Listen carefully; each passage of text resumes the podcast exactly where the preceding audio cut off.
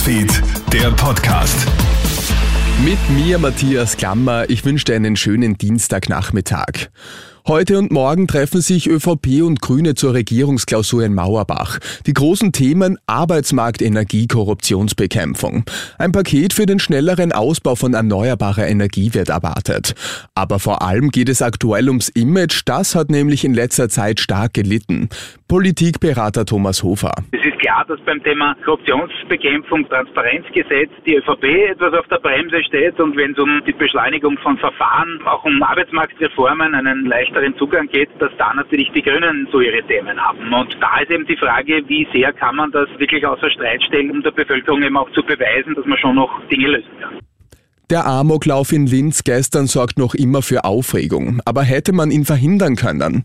Der Iraker, der gestern seine Lebensgefährtin und zwei Polizisten schwer verletzt, war amtsbekannt. Immer wieder soll er in den vergangenen Jahren durch Gewalt gegen Frauen aufgefallen sein. Jetzt laufen die Ermittlungen auf Hochtouren. Der Mann wird nach der gestrigen Wahnsinnstat aber wohl mit lebenslanger Haft rechnen müssen.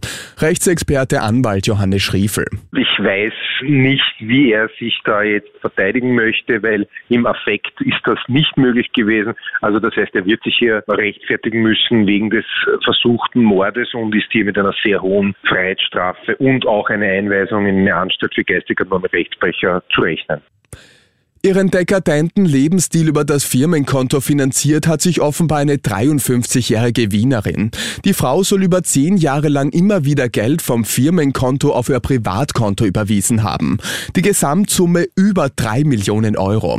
Beim Arbeitgeber selbst fällt das all die Jahre nicht auf, bis vor kurzem.